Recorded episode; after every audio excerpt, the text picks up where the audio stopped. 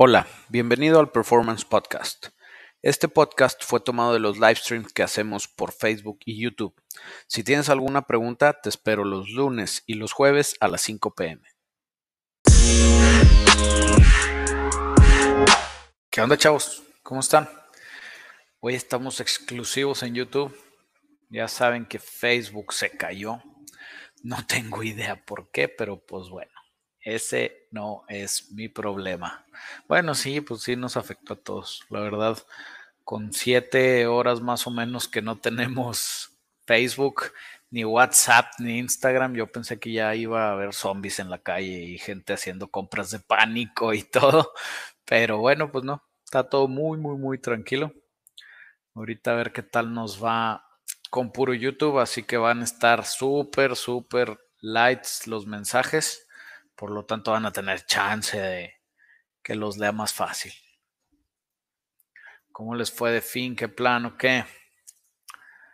Elías Solís, saludos. Francisco, saludos Francisco. Armando, ¿qué onda chavos? ¿Cómo están? ¿Le avanzaron a sus proyectos? ¿Qué onda Chuy? ¿O no hicieron nada como acostumbran? No, hombre. ¿Qué parote, Memo? Ya andaba bien aburrido. Pues sí, sin Facebook, sin Instagram, sin nada. De hecho, ahorita está, estábamos en TikTok subiendo varios videillos. Este, y está hasta el tronco TikTok. Normalmente para estas horas hay en nuestro, en nuestro TikTok alrededor de 25 o 30 mil conectados máximo y ahorita estaban por ahí de los 45. Entonces sí, sí, sí pesó la caída de Facebook. Quién sabe por qué habrá sido. Hay unos dicen que son anónimos, otros dicen que fue mismo Facebook que tuvo problemas, pero ni modo, la vida sigue. Adán Martínez, ¿qué onda, Memo? ¿Cuándo directo con el maestro Paulo? Saludos. El maestro Paulo, creo que sí lo he visto en, en YouTube.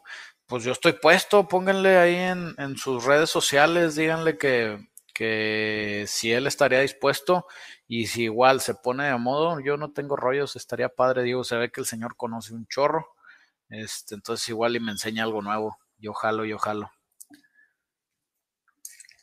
Saludos, Rey. Saludos, José Mendoza.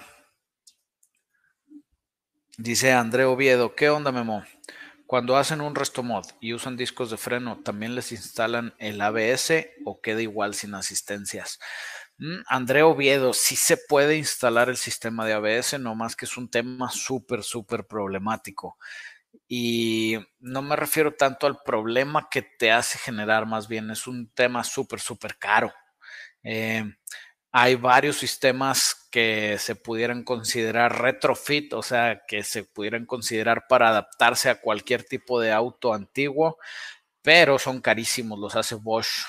Y sí, estoy seguro que habrá manera de hacer alguna cosa, alguna loquera de adaptaciones, pero la verdad con los ABS modernos ya es bien complicado porque llevan mucha interacción con otros módulos. Entonces, sí, la ideal es conseguir un sistema que esté diseñado para retrofit. Creo que se usan bombas de BMW y controladores de BMW eh, que ya están, haz de cuenta que hackeados para que los puedas instalar en lo que sea. Pero estás hablando que un kit de ABS sin siquiera me estoy metiendo con los discos. O sea, los discos, haz de cuenta que tú ya hiciste el swap de discos eh, y el kit de ABS para retrofit debe andar por ahí de los 8 mil a los 10 mil dólares, güey. Entonces está el terror. ¿Y por qué hay tanta complicación? Bueno, pues para que funcione el sistema de ABS necesitas tener sensores de velocidad en cada rueda y haz de cuenta que pues primero cada sensor de velocidad y luego esos sensores van a una computadora y luego la computadora va a una serie de solenoides que abren y cierran eh, las líneas para que se haga un bypass para que pueda soltar los frenos rápido. Entonces todo eso es pura, pura complicación, pero sí está padre y sí, te digo, funcionan muy bien. El 99% de las veces se hace solo el swap a discos para mejorar el coeficiente de frenado. Em, y muy pocas veces piden ABS. De hecho, yo sé cómo se hace, eh, tenemos el proveedor y todo, pero nunca lo hemos usado porque nadie nos las ha pedido. Y eso que hemos hecho proyectos caros, pero como que es algo que, que la gente no le llama tanto la atención, cosa medio rara porque es de las de los temas de eh, seguridad que más importan, el, el tener el control cuando estás frenando a full. Bien importante, chavos. José Carlos Morales, ya saben qué transmisión para 8.1 que no sea la Allison Silverado. Sí, el 8.1 debe tener el mismo footprint que el Big Block Chevy, entonces le puedes adaptar todas las transmisiones que le queden a todos los bloques de Chevy modernos, o sea, todas las de los LS. El tema es qué transmisión que aguante mucho. Este, una buena opción pudiera ser una 4L85, eh, pero no sé qué tanto la usas o qué tipo de uso le das. Y como que a la 4L85, pues vas a tener que conectarle un controlador. El otro tema es, este, si quieres mecánica, pues yo me iría directo sobre una 400, no menos y sí, chécate que la campana, o sea, no, sí, sí debe de quedar con el Big Block. Este ya quedó. Gabriel García, nuevo seguidor. Saludos, Gabriel. Aquí es preguntas y respuestas, así que si quieres aprovechar, si traes alguna duda, tírale y aquí nos las aventamos. Gabriel, Saludos Memo, ¿para cuándo el curso de los LS? Gabriel, estamos tratando de conseguir editor de contenido para que nos ayude a liberar un poquito el tiempo de, Diego, que es con quien trabajo ahorita en toda la creación de contenido y de esa manera poder producir el contenido que se necesita en Performance Academy, pero no hemos conseguido. La semana pasada un chorro mandaron mensajes, pero no tengo idea qué esté pasando con las personas estos días porque se está, o sea, es difícil conseguir quien quiera trabajar. Normalmente es al revés, pero ahorita no.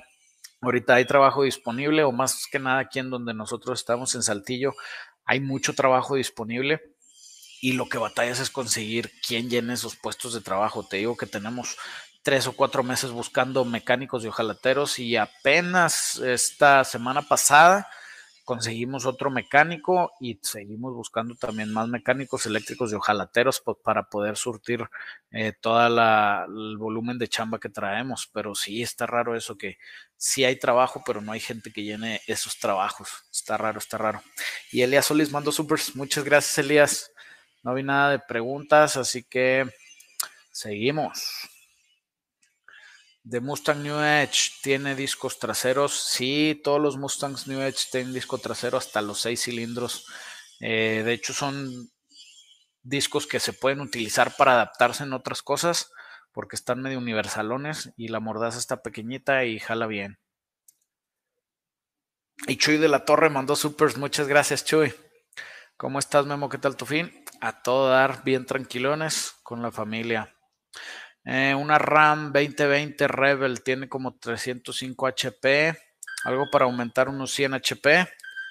Eh, mm, sin agarrar luces de Navidad en el tablero, no quiero broncas con las admisiones. Es que sí está, o sea, 100 HP sí es un buen aumento, eh, casi el 30% de lo que trae stock, entonces sí va a estar difícil. Tienes, tienes pocas opciones si quieres dejarla más o menos alrededor de los 400. La más fácil, ya sabes que son los nitros. Fuera de eso, con Boltons no creo que llegues a 100 HP más y si te vas, pues serías a, digo, inducción forzada eh, con un supercargador. Yo creo que sería la forma más sencilla, algo que esté diseñado específico para la RAM. Yo creo que sería la forma más sencilla, Chuy. Pero sí, así cosas sencillas a, ese tipo, no. Turbo a un bocho, sí, señor, ¿por qué no? Ahí anda el del Juca y el del Frankie que los turbearon allá en, en el DF y están perros, güey. Sí, jala. Te digo que subimos el video de cómo turbear cualquier carro, este, que fue básicamente una cátedra de cómo funciona un sistema de turbo para que entiendan que cualquier motor de combustión sí le puedes poner un turbo. Y daba risa porque luego lo en los comentarios, y puedo ponerle el turbo a no sé qué, y puedo ponerle, y puedo ponerle, pues sí, ya te dije que se puede a todo. El chiste es que en algunos es más práctico, en otros es más conveniente y en otros no te conviene porque te los truenas. Pero sí se puede. Turbo un bocho, cero rollos. Aldrin Cobian. Eh, saludos Memo, ¿qué tal jalo un árbol de LS3 en un 4.8 Gen y que ocupo para hacer el 4.8 a 5.3? De 4.8 a 5.3 necesitas cambiar cigüeñal, bielas y pistones. Eh, todo el rotating assembly y necesitas aparte, eh, lógicamente, balancearlo y todo eso. Yo la verdad nunca lo haría. Mejor tiro el 4.8 a la basura, consigo un 5.3 y te va a salir más barato. ¿Qué tal funciona el, árbol de LS3? Funciona mejor que el, de, el del 4.853. Este, o sea, es un árbol un poquito más pensado en lo deportivo, no tanto en las camionetas. Entonces sí, sí funciona mejor. Eh, ay, por aquí andaban unos supers. Aquí están antes de que se desaparezcan. Ricas Medina mandó supers. Muchas gracias, Ricas. Miguel Ángel Treviño, ¿se puede adaptar un diferencial de Explorer 8.8 un Mercedes 220S? Sí se puede, Miguel. Todo se puede en esta vida. a veces no es práctico y a veces no es fácil. En el Mercedes-Benz 220 no tengo idea qué año sea. Este, y no te digo, no me sé de memoria cómo tienen la suspensión trasera, pero sí se puede. Lo que te tienes que fijar principalmente es en el ancho que del del Explorer, pero generalmente las Explorers manejan ejes angostos, por eso se volteaban a cada rato, cosa que si traes un carrito chaparro no nos importa. Por ejemplo, a los Mustangs le quedan pero precioso el eje del Explorer, también a los Jeeps llevan muchas otras cosas. Lo único que yo te digo es que midas el eje de trasero del Mercedes-Benz y veas si tiene que, o sea, si está más o menos cerca del eje del ancho del eje del Explorer. Si sí, vete sobre ese, no tiene rollo. Lo único que yo te recomiendo es que no te vayas sobre un Explorer 88, ni tengo idea si haya 88 este, si te vas a la, no, se me hace que empezaron como en el 92, 93. Bueno, X, pero vete a las Explorer más nuevas como 2000, porque ya traen frenos de disco y muchas veces traen diferencial positivo y vienen de Young, entonces es buena inversión por tu lana, canijo. Si tuvieras que elegir un carro para conducir el resto de tu vida, ¿cuál sería y por qué? Si nada más pudiera conducir un carro el resto de mi vida, yo creo que cambiaba de trabajo y me iba de ballet parking, güey, para agarrar el carro de todos los demás. Eh, y no, la verdad, pues esa pregunta no, no está tan, tan lógica, Kevin, porque primero nomás tengo un carro y nomás puedo manejar ese, voy a requerir algo confiable, confiable, confiable, no me importa todo lo demás porque te tiene que durar de por vida, tiene que poderse arreglar fácil y tiene que este, pues darte el servicio de moverte, ¿me entiendes? No tanto que nada que te apasione ese carro. Entonces posiblemente me iría algo así como una Toyota Land Cruiser o me iba así como una Cherokee XJ, porque esas mujeres nunca se friegan. Este, sí, algo así muy confiable. Si me dijeras, tienes una cochera para el carro de tus sueños y nomás puede ser un carro y no lo puedes ni vender ni comprar otro, eh, no importa que pueda manejar otros autos del diario, ahí sí cambia, ahí sí cambia. Yo creo que me iba sobre, no sé si un Corvette C2 o un Charger 69, los dos Pro Touring hasta morir, uno de esos dos, Está, estaría interesante. Miguel Zapón. Quiero aumentarle la potencia a un motor de Suzuki AX100 para kart. ¿Qué me recomiendas? Miguel Zapón, no tengo idea de qué es un Suzuki AX100 para kart, pero te recomiendo que veas nuestro video de cómo modificar cualquier motor porque habla sobre la eficiencia volumétrica.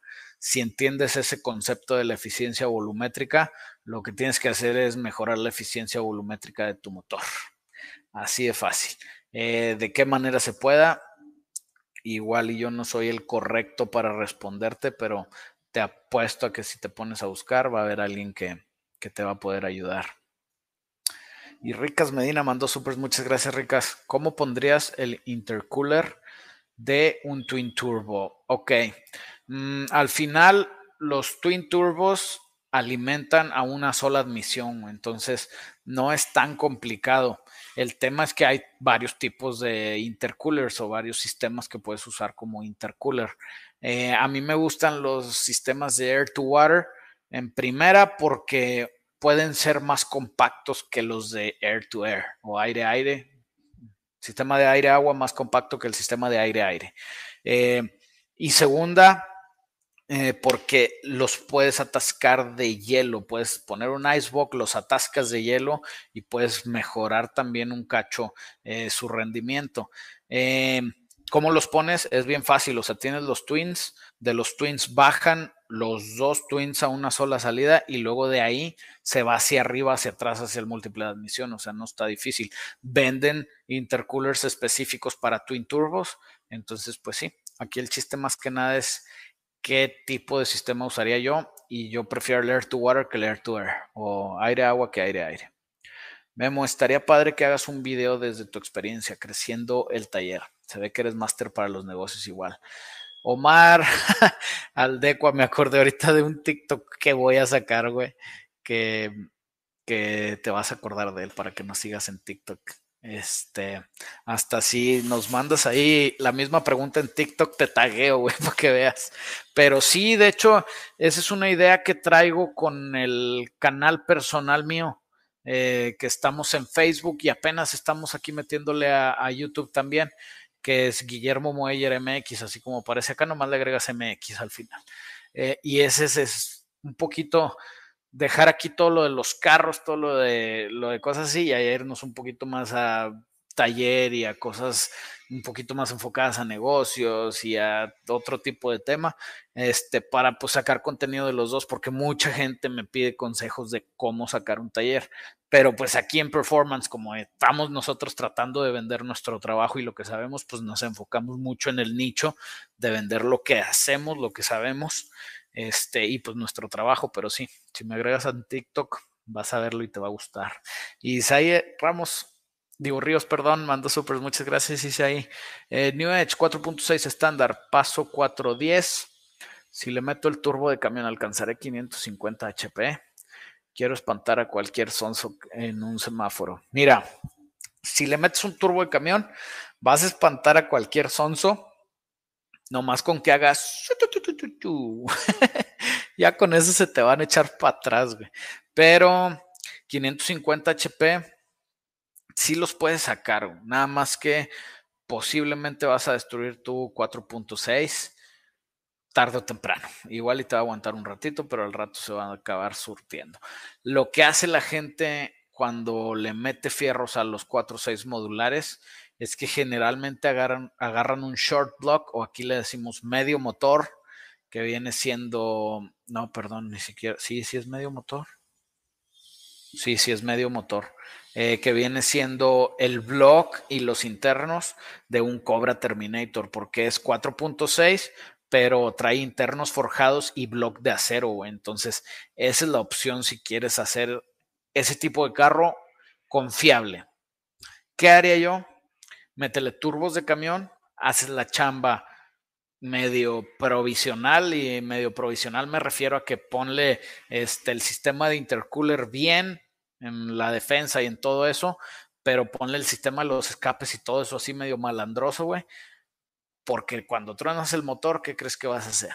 Se lo vas a quitar y le vas a poner un LS, güey y vas a aprovechar tu sistema de turbo y vas a aprovechar tus turbos de camión y los vas a usar con el LS y ahora sí que ya tengas el LS un 6.0 o un 5.3, eh, ahora sí ya haces la chamba bien, bien bonita, bien hecha, güey. Eso haría yo, carnal. Poison Viper mandó supers, muchas gracias Poison Viper. ¿Qué tal Memo? Ya investigué qué transmisión le da al 280Z. Trae la 700, ¿para qué sirve el lockup? Ok, la 700 R4 de Chevy es una transmisión automática de cuatro velocidades, eh, mecánica, no es electrónica, entonces pues son relativamente sencillas. Eh, ¿Para qué sirve el lockup? Ok, la turbina es un cople viscoso. Esto ya se los he dicho varias veces, pero ahí te va. La turbina es un cople viscoso que haz de cuenta, un ventilador Imagínate un ventilador de pedestal de aire de esos que traen las aspas. Un ventilador está aquí y aquí está otro ventilador. Entonces, el ventilador que se mueve va a hacer que gire este a través del aire. Bueno, la turbina es algo muy parecido, pero es varias aspas que giran con el motor y del otro lado están varias aspas que giran la transmisión y hay aceite de por medio. Entonces, al aventar ese aceite, hace que gire. Ese es un cople viscoso. El lockup lo que hace es que bloquea esos dos ventiladores. Eh, generalmente se usa nada más a altas velocidades. Eh, puede ser con torque, sí, sí puede ser con torque, pero es a altas velocidades y lo tienes que desacoplar cuando frenas. Entonces es un sistema bien interesante ahí que llevas el switch de freno, llevas un sensor de velocidad porque nomás lo vas a tirar a cuarta. Este, y son varias cositas. Lo que hace el lockup en las transmisiones automáticas viejitas, y bueno, de hecho las nuevas también todas traen lockup. Lo que hace el lockup es que cuando vas a una velocidad crucero, tipo en la autopista a 120 kilómetros por hora, este, sin mucho tema de acelerones, ni frenones, ni nada, o sea que vas tranquilón. Lo que hace es que se conecta la turbina y hace que sea más eficiente la transferencia de energía del motor a la transmisión y eso hace que ahorres más gasolina, güey. Básicamente para eso sirve el loco, pues espero se haya resuelto tu duda, muchachón. Y Elías mandó súper, muchas gracias, Elías. Una duda. La 4L80 le cabe bien a un Camaro 2000. Mm, no tengo idea, nunca las he puesto en un Camaro 2000, Elías. Este, lo que puede darte lata es la campana, digo, no la campana, el túnel de la transmisión, perdón. Si le queda al motor, si le queda todo eso, los soportes, estoy seguro que los vas a mover porque la 4L80 es más larga, entonces vas a tener que mover el soporte de la transmisión quién sabe qué año sea tu Camaro, por lo que traen el brazo de torque, entonces puede ser ahí también que te dé un poquito de lata, eh, pero pues se puede adaptar al final, ya sabes lo que siempre decimos aquí, todo se puede, amigo. Y Marco Antonio Green Cota mandó súper, muchas gracias, Marco. ¿Qué rollo? ¿Cómo andas? ¿Cómo está la chamba? Bien, güey, ahí vamos, echándole ganas. Y sí, tenía rato bien desaparecido, Marco. Bien desaparecido el Marco. Dice Sajid Gabriel. Amigo, la Trailblazer LT aguanta turbo.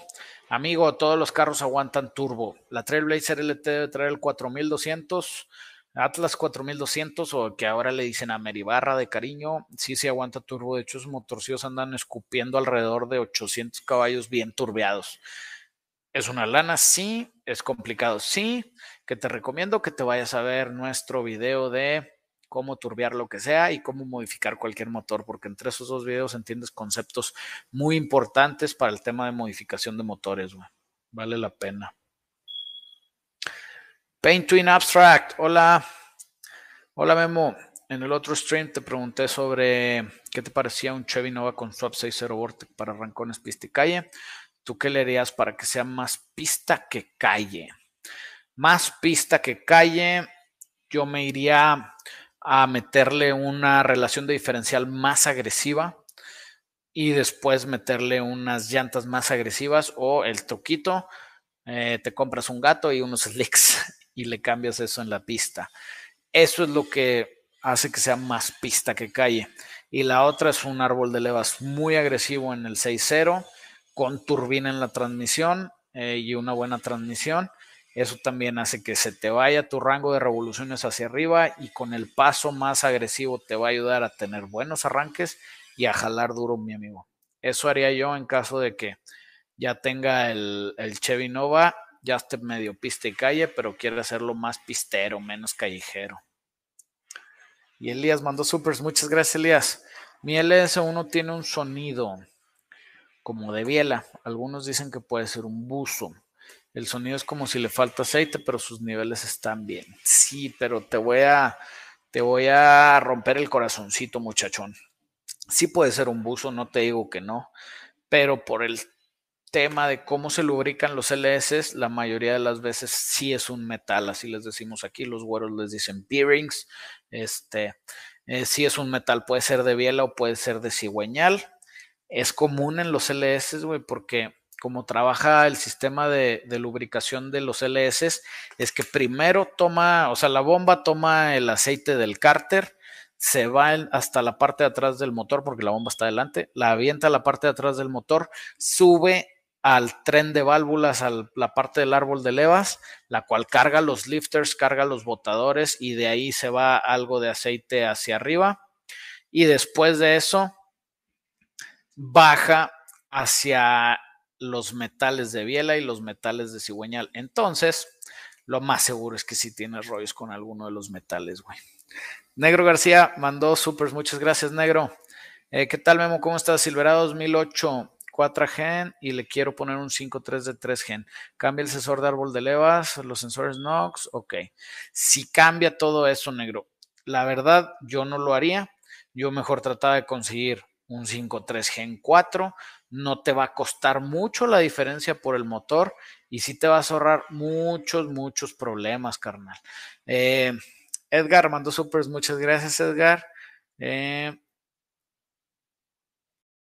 y Jesús Jiménez mandó supers. Muchas gracias, Jesús. Y los puse aquí rápido porque se me estaban yendo. Entonces nos regresamos, negro. Eh, si quieres irte al Gen 3, si puedes. Nada más que vas a tener que poner un aparatito que vende Lingenfelter que cambia las señales de Gen 3 a Gen 4, ahí tú escoges y conectarlo a la compu. Y ese puro aparatito te va a costar más lana de lo que cuesta el cambio de motor de Gen 3 a Gen 4. Entonces, por eso te digo que yo, yo no me metía muchachón. Yo mejor preferiría eh, meterle el Gen 4 y me quito de problemas. Y Jesús Jiménez mandó super, ya dijimos. Camaro 2000 SS. Huele mucho a gas cruda. Me dicen que es por la reprogramada. No hay códigos en la compu. ¿Algún diagnóstico? Es bien difícil. Si huele a gas cruda y echa humo negro, pues sí trae mucha gasolina. No es conveniente que traiga mucha gasolina incluso con la repro. Puede ser que algo esté mal. Eh, a veces son los sensores de temperatura a veces es el MAF, a veces es el MAP. La mayoría de esos te deben dar código o puede ser que el, el chavo de la programada se fue a full. Lo que normalmente reprogramas cuando cuando te metes con esos carros, te vas al WOT, al Wide Open Throttle o al acelerador a fondo.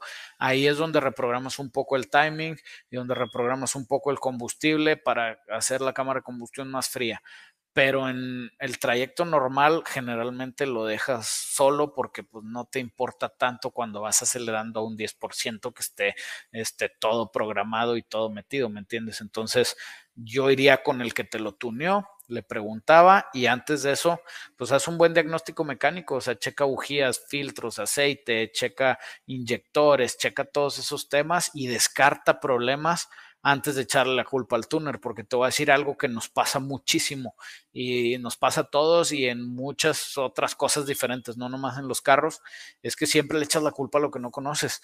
Entonces, a mí me ha pasado aquí que a veces hasta mecánicos míos o eléctricos míos le echan la culpa al arnés, que porque ellos no hicieron el arnés, que porque lo hizo el otro eléctrico, que porque esto, que porque el otro, o al tun, porque es que tú tuneaste y yo no le sé y me está mandando mal y acaba siendo una soncera, güey. Entonces, echa le ganas con eso. Una buen, un buen diagnóstico vale mucho, mucho tiempo, mucha lana ahorrada, güey. Edgar Miguel mandó supers, muchas gracias, Edgar.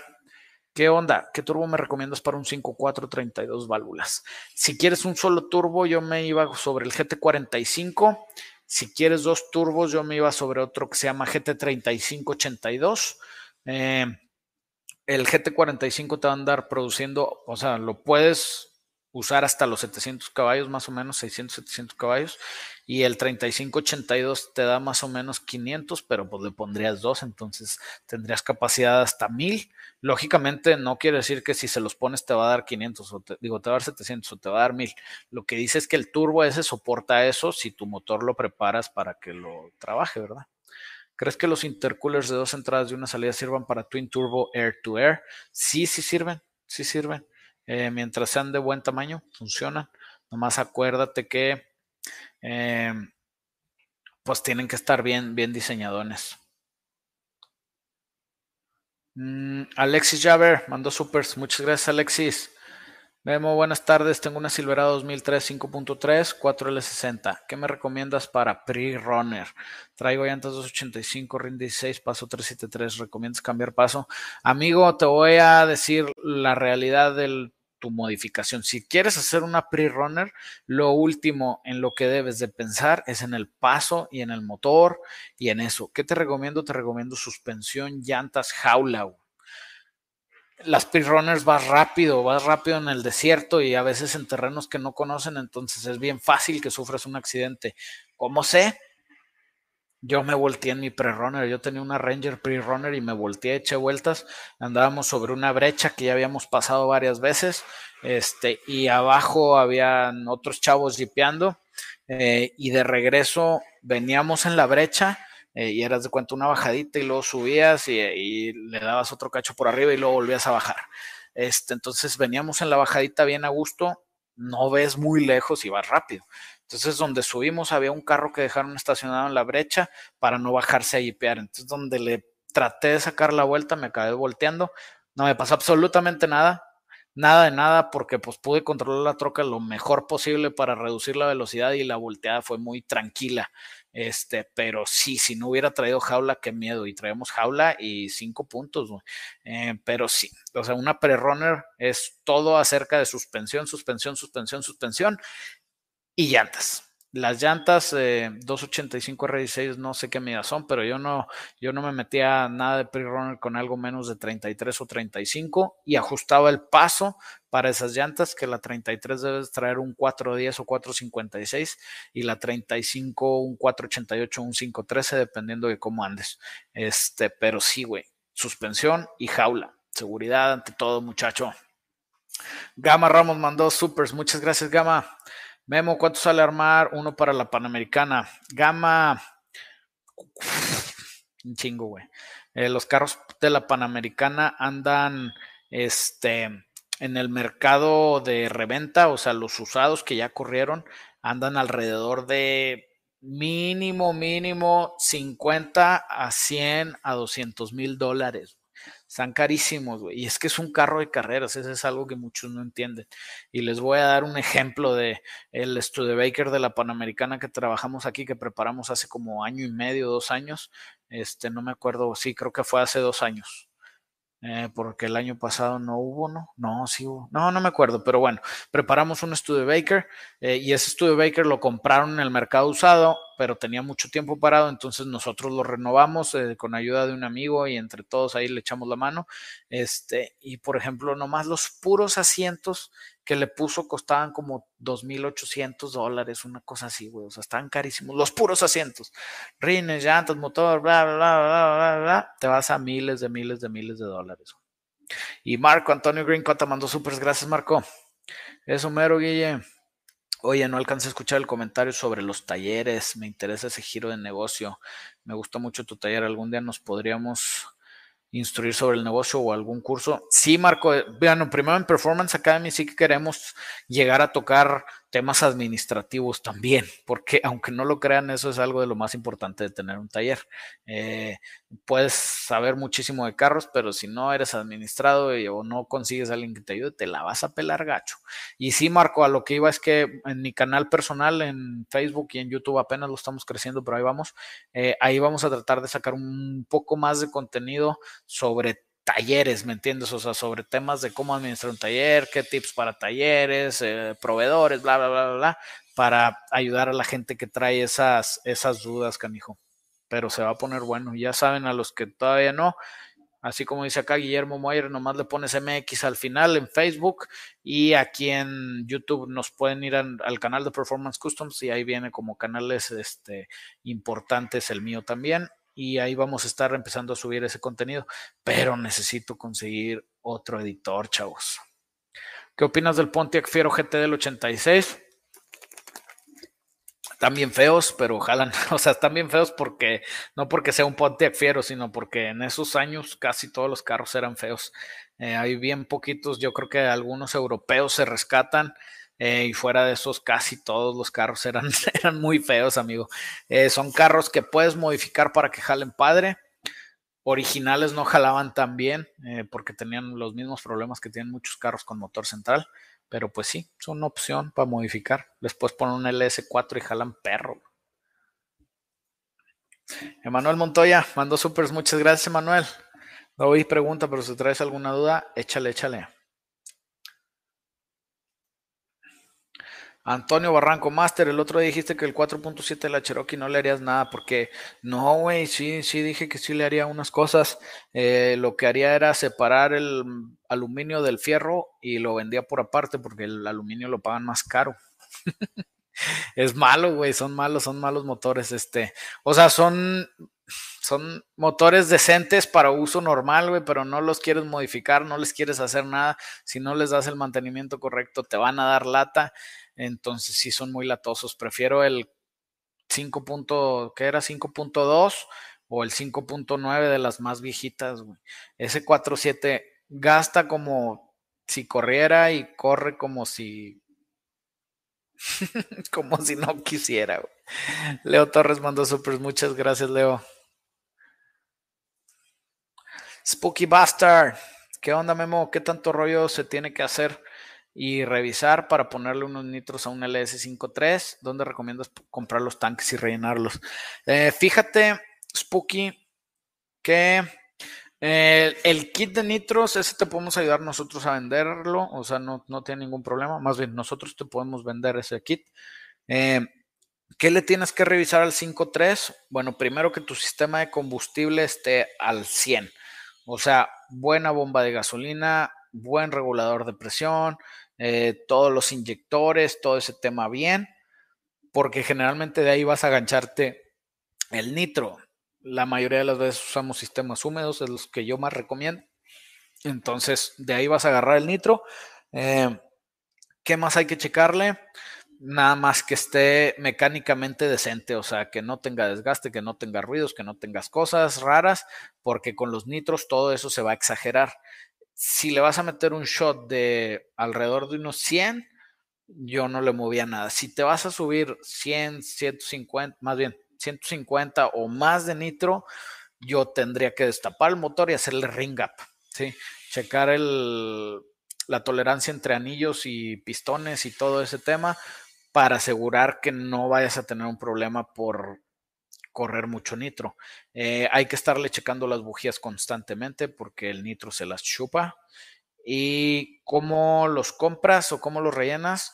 El chiste es que puedes comprar un tanque grandote de los de, ¿cuántos son? No me acuerdo cuántas libras, pero de los grandotes, grandotes, eh, y de ahí trasvasar. Hay muchos talleres y hay muchos lugares donde hacen ese tema de trasvasado y nomás te rellenan tu botellita y te venden lo que le quepa a tu botellita, que es mucho más barato. Entonces, no sé si en donde estés haya disponibles de esos. La mayoría de gente los compra en Infra y AOC y estos lugares que venden gases porque es óxido nitroso normal, o sea, ellos te lo venden, pero el chiste está en eso, en el trasvase o trasvaciado, no sé cómo se diga, pero ese tema. Luis, mando supers, muchas gracias Luis. Saludos, Memo. ¿Dónde estudiar mecánica automotriz? Luis, este, pues es que hay varios tipos de carreras de mecánica automotriz. Hay una que es ingeniería, que las ingenierías están muy padres porque aprendes mucho, pero pocas de esas cosas se aplican aquí al 100%. O sea, no digo que yo sepa más que un ingeniero, sino digo que yo sé cosas diferentes que un ingeniero. Y después están los otros, que son las escuelas técnicas, que es al revés, te enseñan todo sobre cómo arreglar carros. Esas están muy padres. Si te pudiera decir que es mejor, yo diría que estudies las dos, güey. O sea, estudia ingeniería y una escuela técnica, porque la ingeniería te va a abrir el cerebro a muchos conceptos difíciles y la escuela técnica te va a hacer aprender cosas que a veces los ingenieros no tienen idea porque no lo viven. Eh, entonces, sí, la otra cosa es que lamentablemente no hay una escuela formal que se dedique a los temas que nosotros tratamos aquí. Entonces, quién sabe, carnal. Jaime mandó supers. Muchas gracias, Jaime. Memo, ¿cómo puedo achaparrar mi Trailblazer? Cuchillo a los resortes. No, no te creas, güey. Eh, sí, vendemos kits nosotros de achaparrarla. De hecho, ando viendo uno para la tóxica, para tumbarla dos adelante y tres atrás, para que se vea parejita más chaparrita. Eh, y sí, hay varios kits. Hay raza que sí corta los resortes, no es broma, pero pues a mí no me gusta mucho porque cambias un poquito el cómo funcionan las cosas. Si es poquitito, no pasa mucho. Si te emocionas, si te metes en rollos, güey. Brian, recién mi padre me regaló su Mustang 93 Notch 2.3 litros. Le quiero meter turbo, eh, pero ¿qué qué motor tengo exactamente para buscar en internet. Búscalo así, Mustang 2.3 litros. Eh, no me acuerdo cómo le dicen a ese, es el famoso de doble bujía. Ese motor traía mi Mustang y yo te recomiendo que se lo quites, Brian. Quítaselo, ponle un V8, puedes meterle un 302 Windsor de un Explorer 2000 más o menos. Este, sus motores son buenos y ya luego esos los turbeas porque haz de cuenta que si le metes dinero al 2.3 litros, le vas a meter para turbearlo más de lo que te va a costar el swap del Explorer y vas a producir menos de lo que te va a dar el del Explorer así solo. Entonces, yo no me metía con ese tema, yo me metía primero a cambiar el motor y después a sacarle potencia. Kenji AR. Buenas tardes, señor Moller. Recomiendo un blow-off Turbo Smart 5050 para un Mazda Speed 3. ¿Piensas que pueda perder potencia? Eh, con los blow-off no pierdes potencia si están bien tuneados, eh, porque si también el blow-off se tunea a determinada presión. Eh, no sé cuáles, o sea, no, no, me sé la medida que deban de llevar los Mazda 3, yo te recomiendo que le hables a los de Turbo Smart y les digas este, qué tipo de sistema tienes y qué turbo tienes y qué modificaciones tienes y ellos te van a decir exactamente cuál te sirve.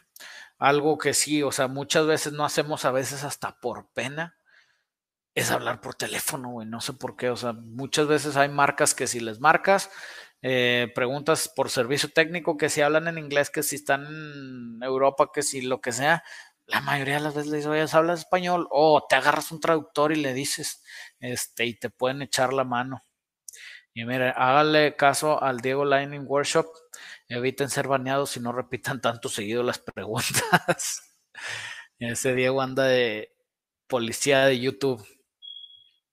Pero está bien porque luego, luego tapan a todos los demás. Hola hermano, tengo un Jetta 2004 2.0 estándar. La verdad, quiero darle más vida. Ya tengo cinco años con él. Pero que cambiar mangueras, etcétera. Bueno, o mejor ya lo cambio. Mira, cámbiale la banda de tiempo, cámbiale la bomba de agua. Esas son las cosas que tienes que cambiar para que tu carro siga jalando. Y de ahí dale los mantenimientos regulares. Si puedes cambiarlo, cámbialo. Si no puedes cambiarlo, puedes quedártelo, pues quédatelo. Pero las más cosas que pocos les cambian es eso. La banda de tiempo y la bomba del agua es un tema bien común en los Jetas. Mejor cámbiasela y ya de ahí mantenimiento normal, le vas cambiando lo que se vaya fregando y le sigues echando ganas. El pillo, ¿qué tal Memo? Quiero cotizar un LS 5.3, lo quiero en una F150 quiero hacer un sleeper. ¿Sí me lo recomiendas? Sí, señor, sí te lo recomiendo. Eh, yo le haría también el Crown Big Swap a la Ford 88 porque va a ser superior la suspensión del Crown Big que la que traes en la Ford. Y sí te recomiendo el LS53. Si quieres sleeper, atácale un shot de unos 150 de nitros, nomás checas el ring up. O también está la opción de hacerle turbo de camión. Le metes un turbo de camión y que se ponga divertido, vato. Tuning para los jodidos. Está chido tu nombre, güey. Eh, ¿Crees que no sea bueno? Mi Eclipse de 95-420 me dicen que no es bueno. Pues bueno, ¿para qué, güey? Acuérdate que ahí está un tema muy importante. O sea, puede ser bueno para que eh, mantenga su valor y te valor de reventa y etcétera, etcétera. O bueno confiable o bueno para modificar. O sea, el tema de bueno es, es muy amplio. Eh, al final, si es bueno para ti, pues es mejor que, sea bueno para alguien más. Entonces, sí, toma eso en cuenta. Carlos Cano, oye, ¿me puedes hablar de cómo funciona un Holy Sniper y algunos tips para hacer la instalación una Bronco Windsor? El Holy Sniper es un sistema de inyección de combustible electrónico tipo TBI universal ¿Cómo funciona? Pues tienes una computadora básica, tienes los sensores todos en el que se pudiera decir que reemplazas por el carburador. Ahí vienen todos los sensores, el TPS, el YAT, el MAP, este, etcétera, etcétera. Necesitas conectarle sensores de oxígeno, a veces nada más uno, a veces dos, dependiendo del sistema. Eh, y necesitas combustible de alta presión. Entonces toma esas dos cosas en cuenta. Tips para la instalación. Pues La verdad viene bien completo el, kit. Nosotros los hemos usado mucho y ahí vienen buenas instrucciones y no tienes ningún rollo para, para hacer las instalaciones, jala.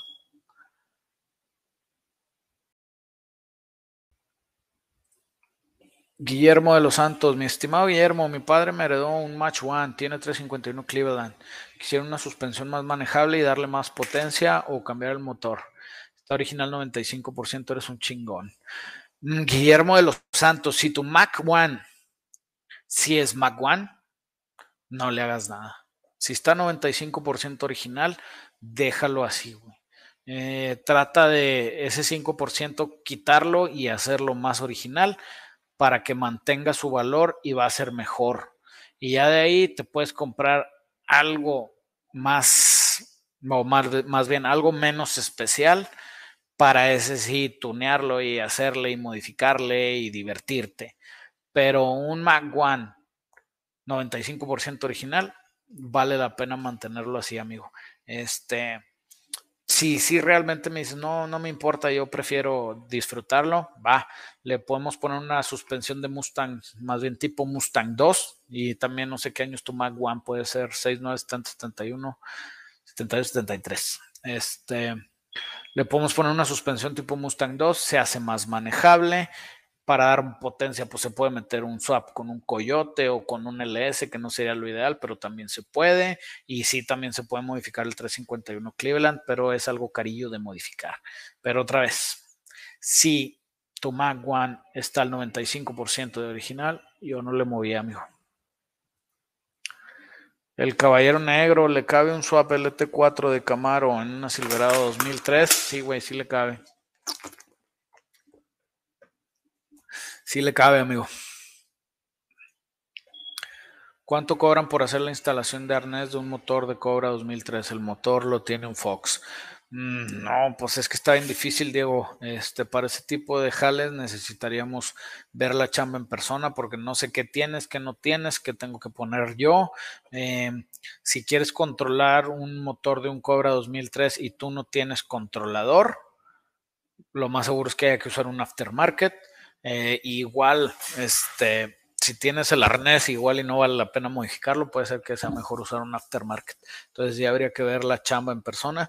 Si quieres que te ayudemos, puedes cotizar al 844-485-0219, mandas un WhatsApp y ahí más o menos te tanteamos. Lo malo es que lo más seguro es que tengas que traer el carro para poder darte un costo, porque tengo que, como es muy específico, pues está difícil así nomás tirarlo. Miguel, Memo, ¿qué tan bueno sale el motor 1.8 turbos 20 válvulas? Me venden un Jetta con ese motor y no sé qué también salen. No sé qué también salen yo tampoco, amigo. Este, estoy fuera del tema de los bugs. Este, yo sé que hay unos 1.8 turbos súper problemáticos alrededor de los 2000 que tienen muchos, muchos problemas con depósitos de aceite y con más bien con depósitos de aceite y con temas de confiabilidad que no duran. No sé si ese que me dice sea de esos años. Eh, yo te recomiendo que lo investigues. Nada que, o sea, nada pierdes con googlear y es bien fácil, güey. O sea, googlea, no sé qué año es, ponle 2003. Jetta 2003, 1.8 turbo, problemas comunes, güey. Te va a salir una lista, güey, maciza. Y ya de ahí, otra cosa que ya de ahí tú tomas la decisión de decir igual y me aviento con ese carro porque me gusta y puedo mantenerle sus problemas. O al revés, dices, no mames, este, me va a salir más caro el caldo que las albóndigas, como, como se dice aquí el dicho. Dice el dicho. Junior 844-485-0219. WhatsApp es número para cotizaciones y es el número de ventas, amigo. Ahí si quieres cotizar algo con todo gusto. Está bueno el agua. Fresca. Ah, hijo de su madre. Omega Spook, Memo, una preguntita. ¿Es difícil hacer un swap de Mazda Speed Protege a un Mazda Protege del mismo año?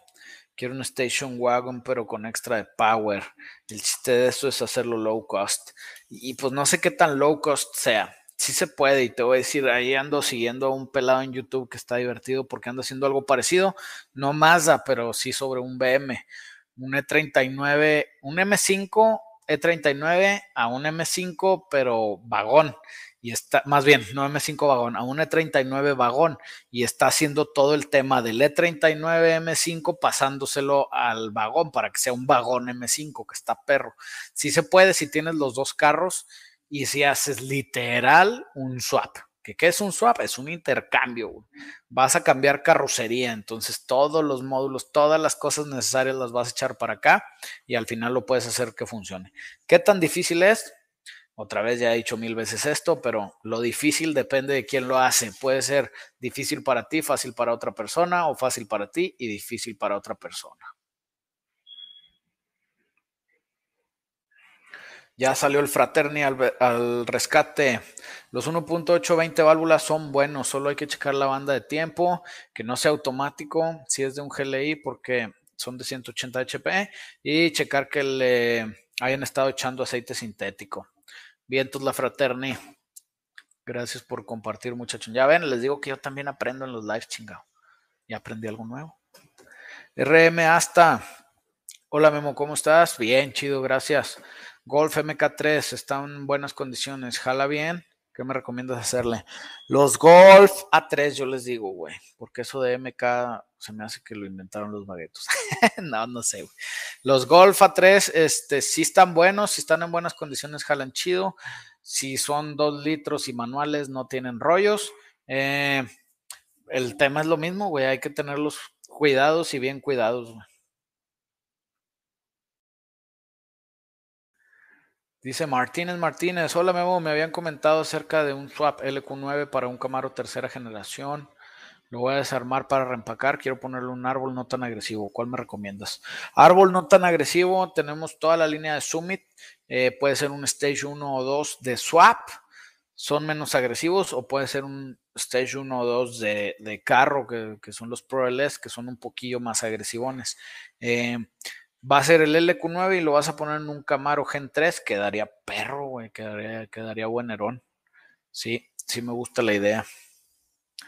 Marco Antonio Green te mandó super. Gracias, Marco. Guille, para ti, ¿qué es remanufacturar un motor? ¿Recomiendas eso para un 462 válvulas con 123 kilos sin ninguna falla? Me interesa modificarlo. Remanufacturado es eliminar todo lo que lleve desgaste y ponerlo nuevo, para mí.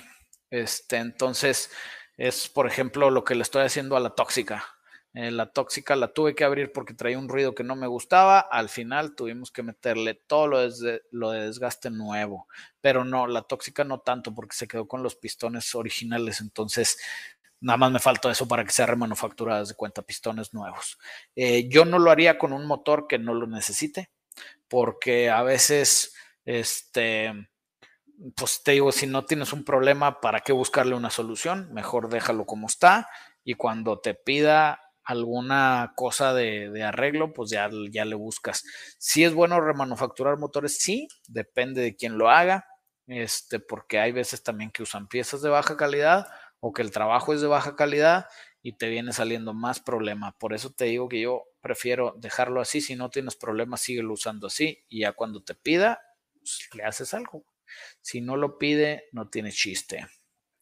El pillo, ¿qué año me recomiendas el Crown Big para hacer el swap a la Ford 88? Tiene que ser 2003 para arriba, pillo. Y la idea es usar la suspensión delantera. Por ahí tenemos un video este, hablando de eso cuando el súper a la tóxica, cállate, Gama Ramos, este, apenas ando sacando la tóxica, reviviéndola, de hecho tuve que parar el Fox tantito por lo mismo, porque la tóxica me puso una arrastrada, literal, me puso una arrastrada la hija de su madre, este, entonces ahorita apenas andamos sacando la tóxica para que reviva y luego ahora sí vamos directo otra vez al Track Fox, güey, pero está, está tentadora tu idea, amigo, está tentadora. Eh, Führer. ¿Qué se le puede recomendar a un principiante? En general, soy un nuevo suscriptor. He visto poco de todo, pero como todo principiante, he informado. No sé casi nada. Ok. Eh, fake Führer. ponte a ver los videos, ahí vas a ir viendo este, más o menos qué gusto tienes, qué te interesa. Nosotros estamos bien clavados en el nicho de los swaps, ahí están las playeras de los swaps, Coyote, LS, Gemi, este, y pues investigar, echarle ganas en eso. Al final, la mayoría de las cosas que estamos haciendo no las inventamos, ya las hizo alguien más y eso nos ayuda mucho porque podemos buscar información y la mayoría de las veces ya está. Por eso a nosotros nos gusta mucho compartir este, a manera de videos para que más gente sepa de lo que, de lo que hacemos y si se animan a hacerlo, que le echen ganas, güey. Este, pero sí, esa es una. Y la otra que te claves en los lives y que saques dudas buenas y aprendas cosas chidas, güey. Oni Changame, omite mi nombre, nomás por eso lo dije, güey. Este. Ah, perdón, aquí está, ahorita regreso con la de Ángel. Eh, se le puede sacar más potencia a una Mazda 9.4 camioneta que viene siendo igual al motor de la Ranger B3000 automática. Sí, según yo, la B3000 trae el 3 litros de la Ranger, igual 6 cilindrillos chiquito. Sí se les puede sacar más potencia, pero no es muy este, práctico. A lo que voy es que te va a salir caras las modificaciones y tus aumentos van a ser medio no tan interesantes. Yo mejor me iba a buscar un swap por un 302 de Explorer, un 5 litros de Explorer alrededor del 2000 más o menos. Ese es buen swap para la Ranger porque le queda casi directo. Esa es mi opinión, Mr. Oñichan. Y ahora sí al ángel. ¿Por qué podría ser que con los frenos de tambor están recién torneados y las zapatas nuevas se bloquean al frenar, aunque no frene fuerte? Uy, Ángel, esa es buena pregunta y eso es algo que te apuesto a que muchos no saben. Los frenos de tambor tienen un sistema Ay, ¿cómo te explico? Es que está difícil explicarte sin, sin videitos o sin cosas, pero haz de cuenta que pues las balatas de tambor empujan hacia afuera y aprietan el tambor, pero haz de cuenta que esas balatas tienen un sistema que cuando llegan a cierto apriete, la misma fricción las gira y cuando las gira se expanden y ahí es donde se bloquean. Entonces es mucho más fácil bloquear los frenos de tambor siempre. Eh, te digo, si tú estás frenando normal, va, va, va, va, va, y le empiezas a pisar más, le empiezas a pisar más el freno, entonces puede ser que ¡pac! se bloquean, se giran y se atoran. Y es un sistema de seguridad, es algo normal, no es que estén fallando. Lo que puede estar pasando con tu carro es que tengas los tambores muy desgastados, entonces estés compensando ese desgaste abriendo más el ajustador y estás haciendo que se bloquee más rápido. Eso es lo que se me ocurre, güey. Eh, generalmente si tienen buen espacio los, o sea, si tienen buen espesor los tambores, pues tienes buena chance de que no se bloqueen tan rápido, nomás toma en cuenta eso.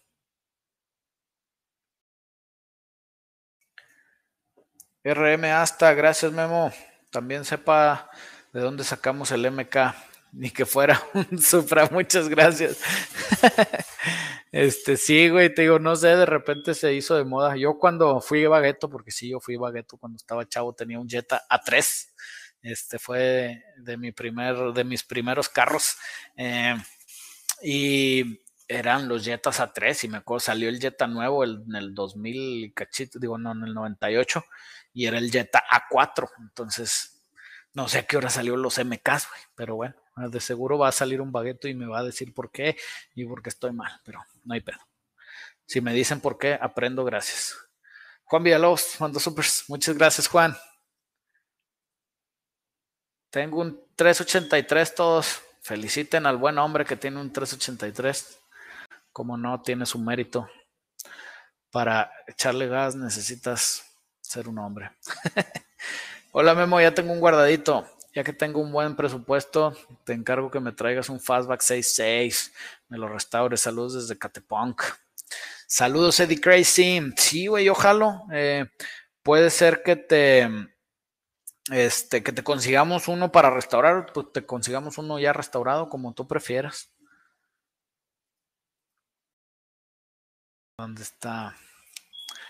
No, Memo, ¿cómo que bagueto? Pues, güey, o sea, todos fuimos chavos en algún tiempo y todos teníamos espinillas y todos estábamos raros, así todos parecíamos ratillas de chiquillos. es normal, güey. Yo tuve mis ratos de bagueto y luego, ¿saben qué me rescató de ser bagueto? Mi Contour SBT. Vendí el Jetta y, agarré el Contour. Este, y ese ya me quitó lo bagueto de por vida, güey. Ya no volví. Bueno, sí volví a tener un Jetta después, pero de uso diario. Este, un Jetta blanquito. Eh, que no dio lata como 2002. Eh, pero sí, el Contour me quitó lo bagueto y después del Contour ya se me pegó lo musculoso porque después del Contour tuve una 400 SS y después tuve un Mustang, un SN95. Pero sí, esa fue mi historia de bagueto. Duró poco. La disfruté. No tiene nada malo. Este ya quedó. Jesús Vallarta Memo, tengo un árbol 241249 y se me gastó. Una vez, ¿qué me recomiendas meter? ¿Resortes más blandos? ¿Crees que sea problemas de altas revoluciones? ¿De dónde se gastó, güey? ¿De dónde se gastó? Si se desgastaron las levas, puede ser un tema que no tuvo algo que se llama breaking que es el famoso asentamiento, que sí, eso se tiene que hacer, güey. La raza muchas veces no sabe y no entiende, este, pero se tienen que asentar algún tipo de fierro sí, algún tipo de fierros no. Eh, puede ser eso, que no tuvo breaking, puede ser que metiste unos botadores que no eran, eh, puede ser que, o sea, mil cosas, güey. Mm, la mayoría de las veces eso, porque el árbol era muy corriente o porque hicieron algo que no debieron de haber hecho, güey. Entonces, pues sí. No, resortes deben ser los resortes para el árbol. Eh, sí pueden hacer que se desgasten más. Si trae resortes más duros, pero pues no, o sea, no, no debe ser factor. Los resortes son para el árbol y session. Puede ser que le cueste más esfuerzo al motor moverlo, pero no tanto que los desgaste. Supercargador o turbocargador para un Slant 6. No importa si truena, es para un experimento. Turbo, güey turbo para el slant, porque más si es para un experimento, eh, va a ser más divertido de acoplar y va a estar más interesante tu experimento y lo vas a disfrutar un poquito más hasta que se destruya. ¿Has, ¿Has modificado un Slant 6? No, no lo he modificado por lo mismo, porque no valen la pena mucho, porque no producen mucho y porque sí les puedes invertir un cacho de lana. Entonces, mejor hacer un swap a un B8. Hermano, ¿qué tal los vehículos japoneses con swap americano? Saludos. No veo ningún problema con ellos. me mandaron un video, me taguearon en TikTok que sale un vato que está bajando un RX7 de un tráiler de un remolque y está bien emocionado, un güey, no mames, un RX7, y viéndolo, y si no puede ser, puedo abrir el cofre huevo, un rotativo, y donde le abre el cofre está un LS ahí. Y el güey, ah, pinche madre, chinga, hombre, y se va todo agüitado porque traía el swap el güey, pero yo no tengo pedos, son divertidos. Fernanda M, qué oso tu azul con alerón y todo. Pues claro, si era tuning de los 2000, carnala. Traía alerón de aluminio hechizo, hechizo. Traía, no, pues traía todo lo que tú pudieras creer. La Fraterni nos está enseñando, MK es la abreviatura de Mark, la traducción más cercana al español es generación. Empezaron a decir A, A3 o A2 por los modelos de Audi y está bien, solo que digan que la Golf y la Caribe, porque ahí sí vale madre. Ya estás, carnal, no hay rollo. Ya ven, MK es por Mark. La Golf y la Caribe. La Caribita Correlona, güey. Es especial. Lalo Ávila mandó super. Muchas gracias, Lalo. Vemos, tengo una F250 95 7.3 diésel. ¿Qué me recomiendas? ¿Instalar un Cold Air Intake o qué hago para aumentar el desempeño? Si un Cold Air Intake te puede funcionar. Eh, si ya traes turbo, ay, güey, es que no, no me acuerdo de las 95, todavía es de las cuadradas, ¿no, güey? Se me hace que todavía es más viejita. Pero los Colder Intakes les ayudan. Si la turbeas, jala. Si ya traes turbo, puedes mejorarle el sistema de turbo y jala, güey. Los diésel se pueden tunear muy duro. Jorge mandó supers. Muchas gracias, Jorge. Apenas les iba a decir que ya nos íbamos, pero pues no, nos quedamos. Nos quedamos. Leonard Lugo, Vemos saludos desde Hidalgo. Consejo de Master. Traigo tirado un 206XS fue mi primer carro y me gustaría revivirlo para divertirme en arrancones, tipo de lead driver. ¿Qué swap me recomiendas? ¿Cuál es el Peugeot 206 o qué, güey? XS, ¿qué es XS? Eso es lo que no sé. Peugeot 206XS, pues no sé qué sea XS, pero sí era Peugeot 206. Eh, ¿Qué swap te recomiendo? Métele uno de Honda, güey. Un Honda K20, un Honda K24 va a estar chido, güey. Este. Sí, güey, yo haría eso. O todavía si te quieres ir más locochón, pues ponle un LS tracción trasera chinguesu. Nada más que va a estar más interesante el, la modificación, güey. Mucho más interesante. A ver, la fraternidad. Algo muy importante para todos los baguetines. MK es igual a los rines BBS. No son exclusivos de BW. para que no se ofendan. Ejemplos, Supra MK, etcétera. ¿Ya ven? Hombre, ese. Ese Fraterni es mi, mi referencia para que me ayude con temas baguetos. Buenas tardes, mi sensei. ¿Cómo andas? ¿Qué transmisión es mejor opción manual para un 60 700 HP? Mejorándola o no, como sea. Eh, tienes pocas opciones, güey. Las mejores y más fáciles son aftermarket, o sea, pedir las transmisiones para que le queden directo. Si no, tienes la T56, que es buena opción. 700 mm, HP la vas a tronar tarde o temprano y la vas a tener que mejorar. Y la otra es la R5 de Colorado o Solstice. Mismo tema, 700 HP la vas a tronar tarde o temprano y la mejoras. Esas son las opciones básicas. La otra es la CD009 de los 300ZX.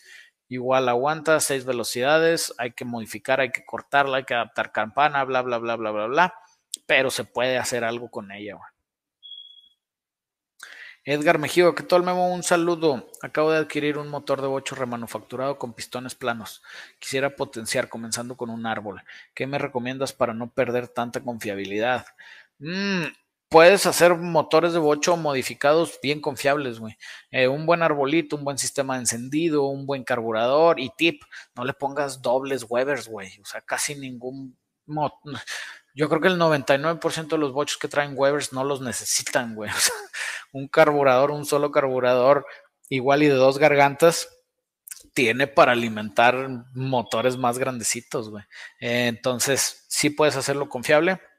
Lo que te recomiendo es meterle partes de calidad y trabajo de calidad, güey. ¿Dónde? Pues depende de dónde estés, mi Edgar. ¿Qué opinan acerca de los motores rotativos? ¿Aún valen la pena? Drag Track Drift. Un saludo desde Monterrey, Nuevo León. Yo opino que los motores rotativos son, es como un tema de, ¿cómo te explico? Es como una joya, güey, sí, o sea, es algo padre, es algo interesante, es algo que quieres aprender y enseñarle a todo mundo, pero no es más práctico que un motor de pistones, porque si fuera así, ya todos los motores serían rotativos y no lo son. Tienen problemas eh, de temas de confiabilidad en cuanto a que tragan mucho aceite y se desgastan, ay, no me acuerdo cómo se llaman los sellos de, las cámaras de combustión, tienen un nombre, las barritas, esas pedorras, se desgastan, eh, gastan muchísima gasolina, muchísima gasolina y queman aceite. Entonces, no, no los veo así como que algo usable pero están muy chingones. Me gustan, suenan precioso, giran a 11.000 revoluciones por minuto, güey. Eh, te digo, si tuviera un RX7, va lento, un rotativo, chingue su madre. Pero, este, si no tengo un RX7, no, no me voy a meter con un rotativo.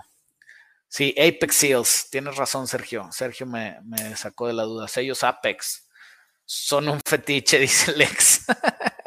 Haz de cuenta, güey. Es como los vatos que les gustan las patas, igualito, güey.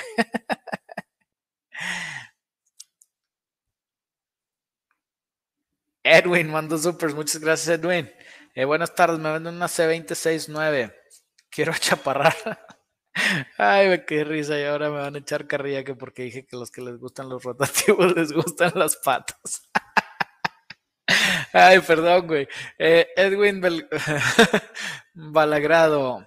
Buenas tardes, me mandan una C269. Quiero chaparrarla y un L-Swap. Algo de calle. ¿Qué opinas? Me gusta la idea, güey. Me gusta, me gusta, me gusta. Para chaparrarla puedes pedir los mangos desfasados eh, se achaparra un cachito y atrás es donde hay que ver qué tipo de suspensión traes, porque algunas traían muelles y otras traían brazos.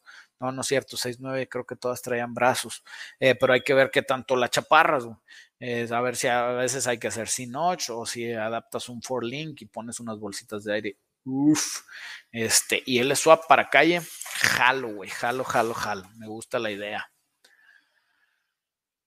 Y, Leonard Lugo mandó super, muchas gracias, Leonard. Sí, Master es un Peugeot 206. El XS es por la versión con quemacocos panorámico. Ah, su madre, wow. Eso del LS se me está tentando. ¿Cuánto y por qué tan caro? Güey, el tema es que para meterle un LS al Peugeot tendríamos que hacer, haz de cuenta que todo, todo, todo el subframe tubular utilizar básicamente nada más la carrocería, todo el piso sería nuevo y estaría pegado y sería toda una estructura tubular. De ahí agarrar suspensiones, soportes de motor, después hacer piso nuevo, después posiblemente tenemos que mover el, asiento para atrás porque no va a caber mucho, este, pero sería algo bien, bien brutal, pero pues sí está, está difícil saber cuánta lana le pudiéramos gastar, güey. Yo creo que arriba de unos 200, 300 bolas fácil, güey. Fácil, fácil. Memo, saludos desde Puebla. ¿Ves viable un proyecto para un Ford K? De ser así, que sería más fácil ponerle turbo directo a un swap. Mira, yo me iba sobre un swap. Yo escogía un motorcito de un Honda, un K20, un K24 por el soporte de aftermarket que tienen. Y después de eso, ahora sí me iba a turbear el Hondita, o sea, el motorcito de Honda sobre el K. Pero quién sabe si valga la pena en cuanto a monetariamente hablando. Este canal va creciendo como la espuma. Esperemos que crezcamos más, canijo. Con eso que ya no existe Facebook, pues hay que, hay que echarle todos los kilos a YouTube. no se crean. Creo que oí por ahí que ya estaba regresando Facebook. Ahí sí saben, si ya regresó WhatsApp y Facebook me avisan. Quedaría. Memo, ¿cuánto sale reconstruir una transmisión 4L60E? Mm, depende de los fierros que le metas, güey, más o menos reconstrucción directa. Y te digo porque yo acabo de reconstruir full la tóxica con un taller de confianza aquí de Saltillo que se llama Tachos Transmission. Un saludo a mi compadre el Tacho. Eh, y me salió como en 15 mil pesos, pero porque tuvo que cambiar la campana, la turbina y todo lo de adentro lo pone, o sea, todo le quita el desgaste. Güey. Omar Aldecua, Memo, ¿cuál fue tu primer auto? Omar, es que haz de cuenta que estuvieron bien pegaditos. El Jetta que me regalaron mis jefes, la verdad, me lo dieron mis papás, les agradezco muchísimo. Este, ese fue uno de mis primeros autos. Y al mismo tiempo yo estaba ahorrando y me compré un Plymouth, no, no era Plymouth, era un Duster 72 y ese también fue, pues también tiene su, chiste de primer auto porque fue el que yo me lo compré y estaba bien divertido. Le decíamos la nube porque echaba más humo que nada. Front wheel drive a all wheel drive, ¿se puede? Tracción trasera, tracción trasera, digo, tracción tras delantera a all wheel drive, ¿se puede? Sí, sí se puede, todo se puede en esta vida. Depende si alcanza o no. En algunos carros es más práctico, por ejemplo, en los Mitsubishi Lancer en los más modernitos, pues traen el mismo piso que el Evo y que la, ¿cómo se llama? Outlander. Y algunas de esas ya venían este all wheel drive y puedes adaptar todo lo del wheel drive al Mitsubishi que era front wheel drive, pero pues es caro y a veces no es tan práctico. ¿De dónde eres, Memo? De aquí de Saltillo, Alfa RTX, aquí está el taller, aquí le echamos ganas, güey. Memo, el árbol es marca Voodoo. Voodoo son buenos, güey. Y sí tuvo ajuste correcto y se gastaron las levas. Lo mandamos a garantía y me recomendaron meter resortes más blandos. O si eso te dijo la raza de Voodoo, haz descaso, güey. Según yo sí son, sí son buenos. Este, métele. O sea, generalmente diles a ellos, ¿Qué, no, ¿Qué resorte le pongo, güey? Dime tú qué resorte le pongo y te van a decir, ah, métele el Comcamps este o el, o el pack tal o el, ¿sí me entiendes? Y te va sobre lo que te recomiendan. El peor es que si empezamos a inventarle, ahí es donde si la regamos nos cuesta caro, güey. Últimas dos preguntas, chavos. La Fraterni Bag, ¿qué opinan de los Cutlass 442? Acabo de ver uno camino a la tienda, sonaba bastante perro. Pues como fregados, no, güey, están preciosos, güey. Este, Cutlass 442 les voy a dar un, un agregado histórico. ¿Saben por qué se llama 442? Lo más seguro es que no saben. Es porque era cuatro gargantas, cuatro velocidades y dos escapes. No le batallaron, por eso se llama Cutlass 442, porque trae cuatro gargantas, cuatro velocidades y dos mofles. Eh, y están preciosos, está basado en el, no me acuerdo cómo se llama ese body, B-body, no me acuerdo. Es de los Cheveles y de los Montecarlos y de todos esos. Y están perros y están raros, güey. Me gustan mucho, mucho, mucho, mucho, mucho. Gama Ramos, ¿se puede cambiar un cross a flatline en un LS? Sí se puede, Gama. Eh, es muy complicadito y es muy carito. Y si anda una compañía que los hacía, este, pero tienes que comprar cigüeñal y árbol de levas mínimo. Y luego posiblemente como vas a correr a más vueltas, tienes que aliviar este, bueno, el cigüeñal ya va a venir alivianado, pero tienes que meter bielas y pistones especiales y luego vas a tener que meter un sistema de controlador especial y todo eso especial, güey, pero sí se puede. ¿Cuál es la diferencia entre boxer y plano? El motor boxer es el que los pistones están opuestos, ¿sí? O sea, se mueven así, opuestos. Este, plano, no sé qué te refieras con plano. Este plano del flat plane de lo que estábamos hablando ahorita no tiene nada que ver con la distribución del motor, güey. Tú dale, ignora mi duda. Pues no la vi, güey. Agarra la onda, no veo todo. Aquí está, ándale, ya me regresé. Veamos un Peugeot 206 R es recomendable para primer auto.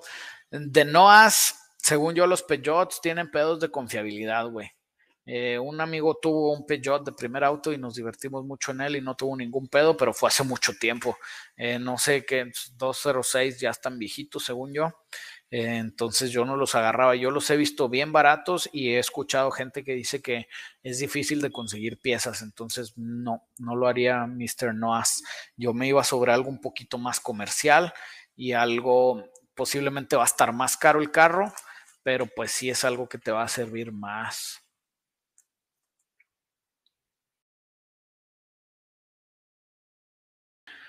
Eh, Omar Aldecua, no, me refiero a los Porsches. Andan diciendo que no son boxer, que son motor plano. No sé, güey. No sé si ya nomás les quieren decir algo diferente porque este pedos de branding o así, pero según yo, los motores boxer son los motores que traen los pistones opuestos. Eh, podemos investigarle y ver, pero pues sí, según yo, ahí andamos bien. Y ahora sí, chavos, ya nos fuimos. Eh, los que siguen aquí, acuérdense que estamos en la rifa del Roadrunner. Aquí abajo está la descripción. Ahí dice rifa. Le das clic y te va a sacar todas las fotos del carro. Si te animas, compras uno y te va a pasar un WhatsApp y nosotros nos llega el pedido y se lo mandamos al equipo de la rifa y te contactan. Este, y puedes escoger tu boleto y todo el rollo. Y acuérdense que la rifa es con beneficio a Luchando por Ángeles Pequeños, que ayuda a niños con cáncer, que pues es buena, buena opción este, apoyar a la comunidad. Eh, y los que no alcanzaron a ver todo el stream, vamos a andar también por Spotify. En un par de días se sube allá a manera de audio, pero pues te lo puedes aventar bien a gusto ahí en el carro, en lo que manejas, en lo que andas dando el rol. Y pues bueno, gracias por el stream, estuvo chido ahora puro YouTube. Eh, se nos fueron los de Facebook. Saludos, canijos.